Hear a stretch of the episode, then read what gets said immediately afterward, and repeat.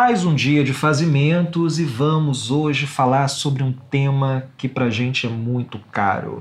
Eu sou o Léo Nolasco, tenho comigo aqui Bianca Martins. E hoje nós vamos falar sobre aquilo que é praticamente o sentido do nosso trabalho.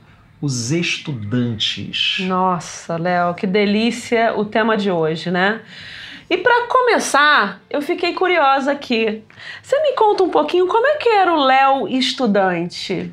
Olha, eu posso te falar isso no tempo presente porque ainda sou estudante. Hum. Né? Para começar, a gente tem que pensar que estudante não é aquela fase da vida que começa no determinado momento, quando você é criança, e termina um dia e você sai dali para a vida. Né? Uhum. Então, isso eu acho que eu sempre tive um pouco na cabeça, que quando eu era estudante eh, do ensino fundamental, do ensino médio, eu não me via como alguém em preparação para a vida, eu me via como alguém já vivendo. Né? Porque essa noção de que o estudante é alguém que está se preparando para o mercado de trabalho, está se preparando para começar alguma, viver alguma coisa legal, tira do estudante a sua potência de criação, de liberdade. Então eu era é, um estudante muito curioso, é, que aprontava tudo o que eu queria aprontar, não só no campo é, das perguntas que eu fazia, eu, eu, eu tinha sempre muitas perguntas para fazer para os professores, mas eu vivia a vida escolar com muita intensidade. Né? Eu era aquele que fazia bagunça, que explodia os banheiros, que era convidado Nossa. a me retirar em alguns momentos, mas era também aquele o mais interessado da sala. Né? Eu nunca fui de levar muita coisa para casa, de, de estudar muito em casa, tudo eu resolvia ali. Né? Eu acho que o estudante tem essa, essa capacidade, quando entende a sala de aula como o espaço da vida e não como espaço de preparação para a vida, eu acho que ele consegue ter essa dimensão de que ele é, antes de mais nada, um criador. O criador, um criador de mundos, né? porque a gente passa muito tempo na, na, na escola É. como estudante. Isso né? exige maturidade, né? Ele saber o que ele está fazendo ali, explorar da melhor forma, né? Essa sua curiosidade também exige certa maturidade, né? Agora, eu quero te devolver a pergunta. Não, eu não quero saber como você era como estudante. Eu quero saber como que você vê como professora o estudante e mais especificamente como professora de design. Como é que você vê o estudante de design hoje? Que características seriam legais esse cara ter para fazer esse curso? É engraçado, é, eu dou aula numa instituição que tem vários cursos dentro do mesmo campus, né? Numa instituição superior, né? É, e a gente, eu gosto de ficar brincando, eu e meus, meus alunos, eu gosto de ficar brincando, a gente olhar para as pessoas e vamos pensar aquele ali, não, aquele ali tem cara que faz direito, aquele ali tem cara de letras, aquele ali tem cara de engenharia. E é muito engraçado também, a gente riu muito também, é, de falar do próprio estudante de design, né? O estudante de design, ele tem um jeitão, né? Um layout, digamos assim, de estudante de design, né? É, é, é, é curioso isso, não sei quando... isso vem certamente mais forte na, na, na- no período da, da, da faculdade, da universidade, mas eu acho que é, o curioso pelo mundo artificial, que eu acho que é são os, os, os que se identificam com, com o mundo do design, né? Os curiosos em relação às coisas, em relação aos objetos, como se monta coisa, como se faz um filme, como se programa um, um jogo, como se trabalha com animação, enfim. É, é, ele é justamente essa pessoa que tem esse olhar é, é, é, inquieto, né? Esse olhar de curiosidade sobre como se fazem as coisas, né? Eu acho que o estudante de design tem muito isso, eu vejo muito isso em geral. E é engraçado, quando a gente fez o programa sobre professores, nós também falamos dos professores como curiosos, né? É. E eu acho que essa, essa também é uma característica É dos verdade. estudantes, né? A, a- é essa coisa de querer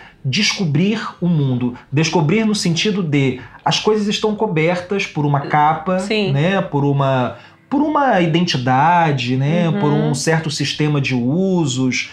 E o estudante, o bom estudante, é aquele que retira esse véu. Desnaturaliza. Isso. Não E, é e desconstrói, Desconstrói. aquilo que parece estar muito estável, Uhum. muito certo. Né?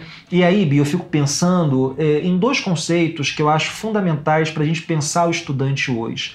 O primeiro conceito é o conceito de homo aestéticos, que tenta dar conta de uma necessidade que eu acho que é do ser humano, mas do estudante me parece mais é, é, possível da gente ver, que é essa vontade de, ao estar numa sala de aula, desejar ter ainda a possibilidade de sentir prazer.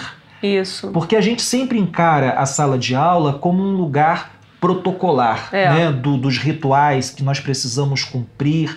E aí a gente esquece que o estudante, dependendo da fase em que ele está, é um sujeito que está se formando, claro. né? Seja criança, pré-adolescente, adolescente, jovem, até mesmo adulto. A gente não pode pensar na sala de aula unicamente como um espaço das obrigações. Então, esse conceito de homoestéticos mostra pra gente que todo estudante é, quer continuar sentindo prazer naquele, naquele momento em que ele não para a sua vida para se dedicar à formação. Né? A vida do estudante é a vida do garoto e da garota que sai da escola e que vai para outros espaços, para outros compromissos, né? Então eu acho importante a gente, como professor, pensar nessa dimensão é, da experiência estética do estudante, né? É, fazer o nosso trabalho de modo a não interromper essa experiência estética, ao contrário, promover situações para que essa experiência se potencialize. E o segundo conceito, que eu disse que também me lembrava sobre os estudantes, é o de agente dialógico, ou seja, alguém dotado de capacidade de diálogo, né, de expressar as suas ideias, as suas emoções, né, os seus sentimentos. E eu acho que pensar a sala de aula como esse lugar da, da polifonia, como esse lugar da pluralidade de vozes, é super importante quando a gente pensa nesse estudante. Eu estou pensando aqui, Léo, é, é, a gente tem todo um, um olhar né, é, acolhedor, né, interessado nos estudantes. Né? Somos duas pessoas Somos aqui duas pessoas muito interessadas nesse cenário. Mas é claro que também tem aquele dia que a gente não está afim de aprender nada, né? Assim como é claro que tem aquele cenário que não instiga a curiosidade, né? Aquela sala de aula é, é, sem graça, desinteressante, aquele professor desinteressante também, né? É, é são situações que forma alunos desinteressados, também, né? Também, né? Então são, é, eu acho que quando a gente trabalha aqui essas noções é, muito, vamos dizer assim, interessadas, né, otimistas em relação ao estudante, a gente está falando de um cenário que a gente né, vê e gostaria de ver cada vez mais. Mas é claro que a gente atua né, em cenários muito complexos, talvez muito mais difíceis, né, espaços que não nos permitem ousar dessa forma.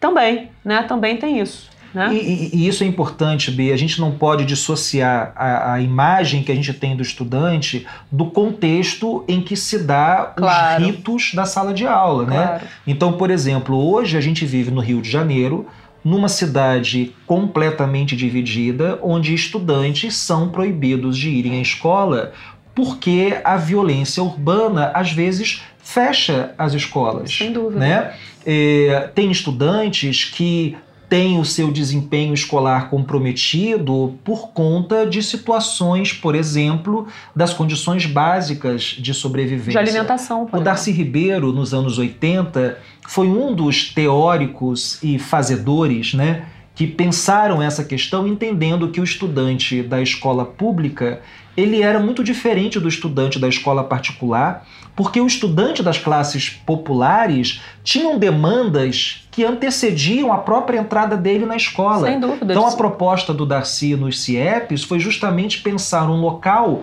onde os estudantes pudessem comer, ter três refeições diárias, tomar banho, né, cuidar da higiene necessidades bucal, básicas, né? da saúde. Então isso é. é. importante a gente levar em consideração que esse estudante não pode ser é, retirado do, do seu, seu, contexto, contexto para a gente criar sobre ele discursos de fracasso de sucesso escolar. Pensando nisso também, Léo, e falando um pouco de um cenário de violência, talvez algo não tão concreto quanto você mencionou, mas o currículo escolar né? É, principalmente esse dos anos né, é, fundamental e médio, é, a gente já participou de cenários de entrevistas onde a gente percebe o quanto isso pode ser violento.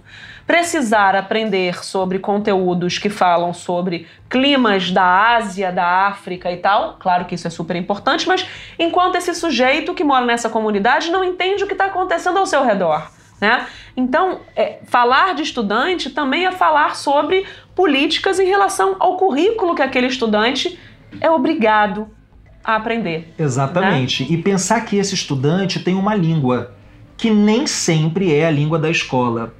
Né? É, pensar que esse estudante ele tem outros pertencimentos, uhum. que ele tem um corpo, né? que esse corpo nem sempre vai se adequar a, a, aquele mobiliário da escola, Sem dúvida. né? Um corpo que demanda. Aquele vestuário da escola. Ah, e o vestuário é importantíssimo. Pensar nos estudantes como pessoas que têm os seus vários pertencimentos e que têm as suas características próprias, né? claro. né? as suas singularidades. Claro, seus jeitos de ser estar no mundo, de se comunicar, de se vestir. E o que, a escola faz com esses estudantes? Colocam dentro de uniforme. Eu acho que o uniforme é um bom símbolo material de um desejo de uniformidade. Exatamente. De padronização. Ainda, né? Ainda, né? E quando você fala do currículo, eu fico pensando o quanto o currículo ganha quando parte dos estudantes, ou seja, quando o professor, ao olhar para o seu conteúdo de cada bimestre ou de cada semestre, pensar em para quem que ele vai falar sobre aquilo, né? Pensar no background de cada um, né? pensar nos conhecimentos prévios de cada um e não achar que o currículo é algo que pode descrever caminhos universais. Exatamente. Né? né? Quando tem linguagens particulares né, para sujeitos também, né? É, para tratar desse, desse estudante de forma singular também, né? Agora, aí a gente entra em várias discussões que a gente vai abordar por aqui também, que é o seguinte: como lidar com essa é, é, é, diversidade dentro do dia a dia escolar, né? Como fazer com que cada um se sinta curioso dentro da sua peculiaridade, dentro de uma sala onde muitas vezes eu já trabalhei com 80 alunos, né? Então são a gente falar de estudante a gente também fala do, do, do, da, do espaço, a gente fala do professor, a gente fala da aula e a gente fala também de pesquisas de como lidar, né, modos de como encarar esse, esse, esses dilemas né, desse, dessa, desse espaço né, da docência. E eu acho, Bia, que é importante, a gente vai abordar isso em outro programa, mas te romper com esse mito de que escola é depósito de estudante. A gente sempre ouve falar assim: ah, mas tem que ter mais escolas para tirar os estudantes da rua. A gente confunde um pouco a, a escola Exatamente. com a, a solução abrigo. de problemas sociais Isso. que não necessariamente passam Isso. pela escola. Essa coisa da quantidade de alunos é, é, é muito boa que você levanta, porque a gente está vivendo um momento de precarização do ensino, né, de inúmeras reformas que colocam é, em segundo plano a relação professor-estudante. Não existe a possibilidade de um professor atuar numa sala de aula com mais de 40 estudantes. Ele não tem como trabalhar nesse lugar sem é, tentar padronizar com qualidade. Não, é. Ele pode até trabalhar, mas a, com que qualidade? Com que né? atenção? Com como, que atenção? Como dar atenção para as especificidades? Da, com que valor, né? Com que, com que peso se dá a diversidade, as particularidades de cada sujeito? Né? É, então eu acho que falar de estudante, olha quantas questões a gente já levantou aqui, né, Léo? Então tem, é, tem uma dimensão política, tem uma dimensão estética, tem uma dimensão cultural, da linguagem, né? É, da cultura, enfim.